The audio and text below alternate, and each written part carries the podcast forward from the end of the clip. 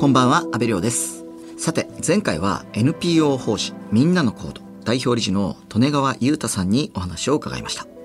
みんなのコードは、プログラミング教育を含む情報教育を全ての子供たちに対して、日本のどこにいても平等に届くようにと活動に取り組んでいる団体です。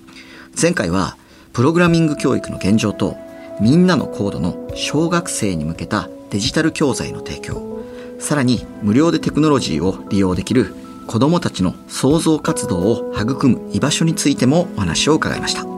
そしてみんなのコードは様々な社会課題を解決するために優秀な人材が力を発揮できる組織づくりにも取り組んでいます。今週もみんなのコード代表理事の利根川裕太さんにお越しいただいています。利根川さんよろしくお願いします。はい、みんなのこと利根川です。今週もよろしくお願いします。まずはみんなのコードについて改めて教えていただけますか？はい、えーみんなの行動はですね、誰もがテクノロジーを創造的に楽しむ国にするというビジョンを掲げ、公教におけるプログラミング教育を含む情報教育の普及活動を推進しています。えー主にですね、先生の、えープログラミング教育を教えるですね、教員養成事業や、年間100万人超のですね、方が利用するプログラミング教材の開発と提供、そしてですね、テクノロジー機器を無料で子どもたちが利用できる子どもの居場所事業、えーさらにそれらを支える政策提言活動を行っていて、2015年から活動しております。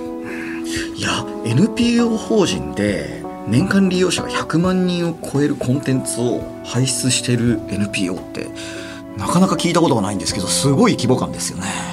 そうですね。まあなんかこのいろいろ組み合わさってるのは強みかなと思ってまして、その先生方の研修と研修受けた先生がまた教室に戻ったら教材を使ってもらえるというその IT の部分と研修の人のマンパワーの部分両方組み合わせて活動しているというのがうちの特徴かなと思います。そもそも利根川さんが小学校のプログラミング教育に関する活動を始められたきっかけって何だったんですか？もともとはですね私あの教育のバックグラウンドではなくてどちらかというと IT のバックグラウンドですと。でその時にですね前職の IT の会社で私がエンジニアで社内のエンジニアじゃない人向けにプログラミングの勉強会軽くしました。でその時に使ったのが子供向けの教材だったんですね。でその教材こう子供向けにちゃんとやってみたら面白そうだなと思って、えーみんなの行動をですね、えー2015年に立ち上げたというところです。いやでもあの勝手なイメージなんですけど、あのすごいプログラミングのエキスパートの人たちってなんとなくそのすごい自分の世界に入っていて、そのなんかみんなになんか教えてあげようとか小学生にこうなんか 教えてあげようっていうそのマインドを持ってなさそうな勝手なイメージがあるんですけどその利根川さんの世界観ってどういう風な世界観でその伝えたいっていう思いに至ったんですか？まあ実は私がなんか経済学部から来て23、24ぐらいからかな、あの、独学で勉強始めたっていうのがあるので、まあやっぱりその専門家ではないけれども、ギリギリ専門家になろうとしていたみたいなところもあったので、そういうふうにみんな知ろうみたいな、まあ社名の通りみんなのコードっていう名前にしたのかなっていう気がしますね。なるほどその利根川さん自身もまだプログラムを知らなかった時代もあったがゆえに、その学びの喜びと苦しみもよくよく分かっているからなんかすごく教え方がうまいみたいなことになるんですか？どうなんですかね？まあなんか高校時代少しやってからもう一度勉強し直して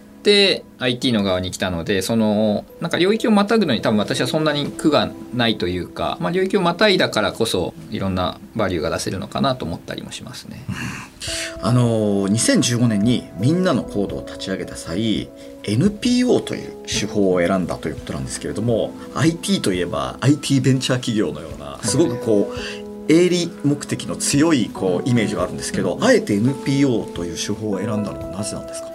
なんかそれで言うと私のその前の会社があのラクスルっていう、まあ、当時ネット印刷今あの他にもテレビ CM とか運送とかいろんなことを IT にしていこうっていう会社の実は一人目の社員でまあ本当に20代の後半を、まあ、いわゆる IT のベンチャーの資本主義みたいなところでずっとゴリゴリやってきてで一方であの、まあ、その子供向けのワークショップを、まあ、ひょんなきっかけからやってみた時に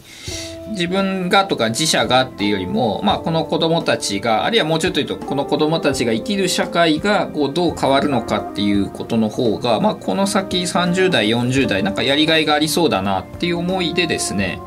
あの NPO という手法を選びましたし、まあ、ごく個人的な話なんですけどなんか大学の時に一月だけアメリカのスタンフォードに留学してたんですよね。そしたらそこのスタンフォードの学生のうちの一人があのグラミン財団っていうグラミン銀行でノンプロフィットで働いてるのを見て、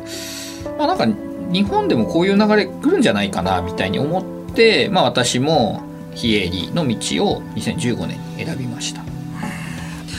あの近年プログラミング教育をはじめ教育に関する分野で NPO がリーダーシップを取ってる印象って結構見受けるんですけれども利根川さんはその方向性についてはどうお考えですか？まあそうですね、まあ、やっぱりその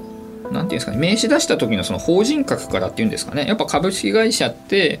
基本的な原理原則としては株主の利益のために何かをやりましょうっていう組織の基本設計になってて NPO の場合は別にその始めた人とかではなくて社会のために活動しましょうっていうふうになってるのでまあ、あのこと教育とかの分野においては NPO があのいろんなリーダーシップを取っていくというのはあの非常に健全な傾向だと思いますし、まあ、今その NPO から見てそのビジネスセクターとの比較で言いましたけども一方でその行政セクターっていうんですかねこの税金の1円を正しく使えるのかみたいなことを考え出すとなかなか新しいチャレンジしにくくてでも社会は変化していくっていう中ではやっぱり NPO の存在感っていうのは今後ますます必要になっていくんじゃないかなというふうに思っております。あの逆に NPO に関してその問題点ってありますか？そうですね。なんかあの NPO の問題というか課題かなとして思ってるのは、まあ、なんかボランティアなんじゃないのとかあとこう NPO に就職しますって言うとその配偶者とか親とかから「え給料出るの? 」とか、えー、心配されると特にこう仲間を募集する時にはよく感じますかね。利根川さんはみんなの行動を自走させるために具体的にどういった方法をとってきているんですかまあ、そういう意味で今のその仲間づくりの時にちゃんと口説くっていうところともつながるんですけれどもあの、まあ、いろんな分野のですね力を持った人をですねこう船に集めるというところにすごい力を入れてます。あのさっきも少し教材の話出ましたけれどもソフトウェアのエンジニアも中にいますしソフトウェアのエンジニアともですね。元学校の先生ですね。その学校の先生の中でもとびきり情報教育プログラム教育強い人を呼んでいますし、まあ、他にもですねあのいろんな企業で、えー、組織をマネージした経験がある人ですとかさまざ、まなバックグラウンドを持ったあの非常に一人一人が強い人をですね。しっかりした人を30人集めて組織を作っているというとこですね。FM93 AM1242 日本放送安倍亮の NGO 世界一周。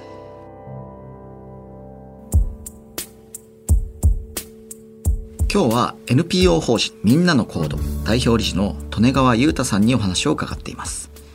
昨年の4月1日にはみんなのコードは社会起業家が集まる NPO になりますと宣言をされたそうですがこれにはどういったメッセージを込めたんですか？まあ、やっぱりこの日本社会あるいは世界を見渡してもですねこう社会課題を、ま、もっと NPO とかが解決していく時代になるのかなというふうに思っていて、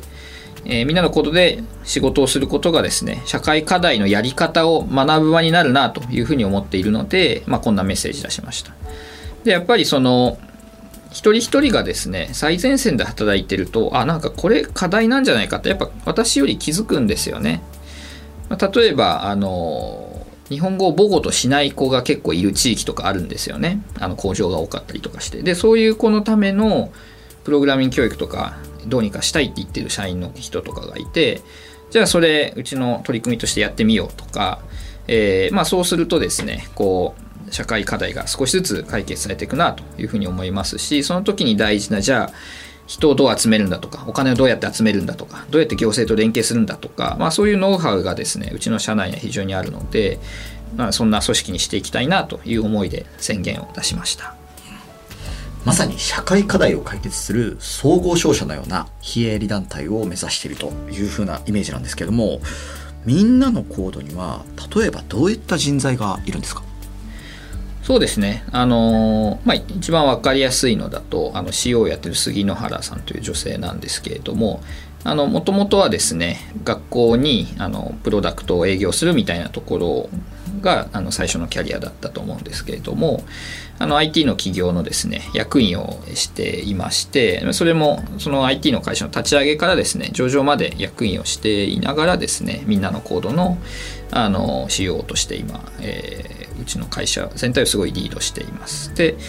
まあ、みんなのこの活動もそうなんですけれども、まあ、彼女個人としてもですねあの経営者の意思決定層に女性が少ないとジェンダーバランスがおかしいんじゃないかと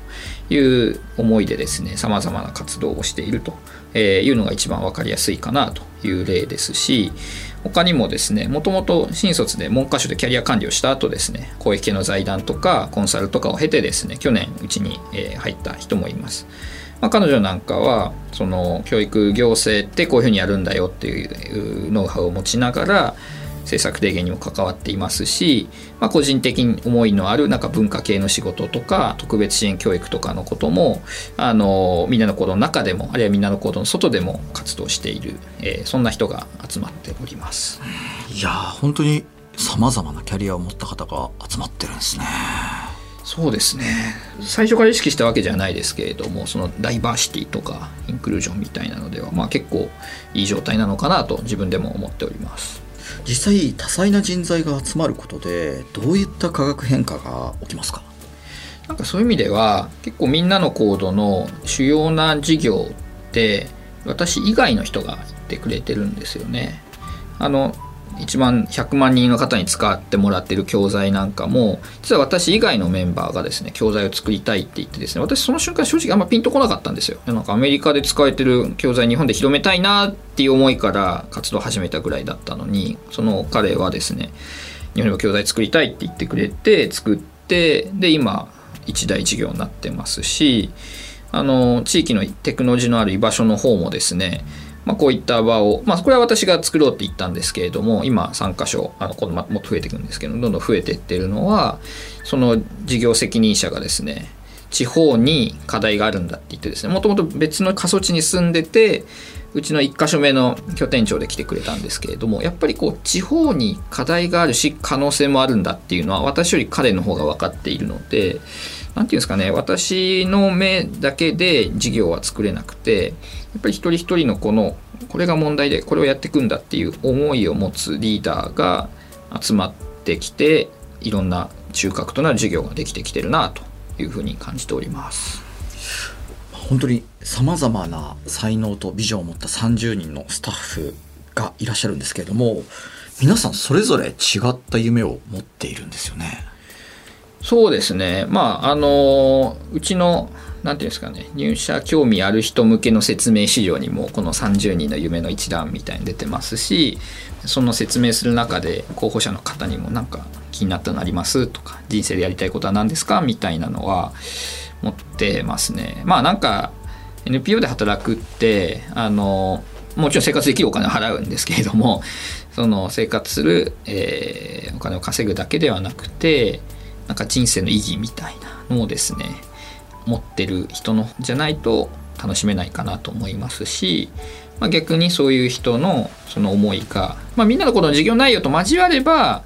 なんかみんなのこの中でやっていいですしあのいろんな国の人に母国の料理を教えてもらうみたいな なんかそういうのは多分みんなのこの授業なかなかならないと思うんですけれどもでも何て言うんですかねみんなのコードで得たその課題解決の方法が彼彼女の人生のどこかで役立つといいなというふうに思ってたりはしますね。いや実際その2030年までに無料でデジタル機器を活用できる拠点を全国に2000箇所開設したいというような夢を語っている方もいるんですよね。そうですねいやどうしましょうねっていう感じなんですけれどもまああのまあ2000にはあの適当に言った2000ではなくてやっぱり全国津々浦々で誰しもがアクセスするために2000ぐらい必要だろうっていうので2000というふうに言っているんですけれどもやっぱこう夢を言うっていうのはなんかそもそもすごく大事だと思ってて2,000箇所できるめどってまだまだあの全然立ってないんですけれどもあの掲げて諦めずに10年ぐらい走ってたら2,000ぐらいできちゃう気がするのでやっぱそういう夢を持ってやってみるっていうのは私はすごい大事なことだなというふうに思ってますね。いやでも、まあ、そこでその立ちはだかるのがこう活動資金というか そういったところってそのみんなの行動はどういうふうにこう乗り越えて今に至ってるんですか？あなんかそういう意味ではなんていうんですかね、まあ、結構大きめにその誰もがテクノロジーを創造的に楽しむ国にするっていうふうに言ってるので、まあ、いろんな方からやっぱり応援いただきやすくてあの資金的な面では多くの企業さんそれは国内の方も国外の方も、えー、とか財団さんとかからご支援いただいてやってきてる部分ありますしまたそのビジョンに対して、まあ、文部科学省はじめいろんな県市町村の方行政の方からもですねこういう活動いいよねっていうふうにご賛同いただいてるのでまあなんか夢を掲げて応援したいというふうに思ってもらってでまあ実直に誠実に頑張ってやるみたいな最後気合いみたいになっちゃうんですけれども。なのでうんみんなの行動の仲間であるとなんか夢って叶うんだよねみたいなのを実感できるというか。でそれは別になんか単純に感じるだけじゃなくてこうやると叶うんだねとかこうやると仲間が巻き込めるんだねっていうのをこう私が夢を叶えに行こうとすることによって、まあ、みんなもその夢を叶えられるというふうに思ってもらうかなと思いますし逆に私もすごいメンバーの夢みたいなのを応援してますね。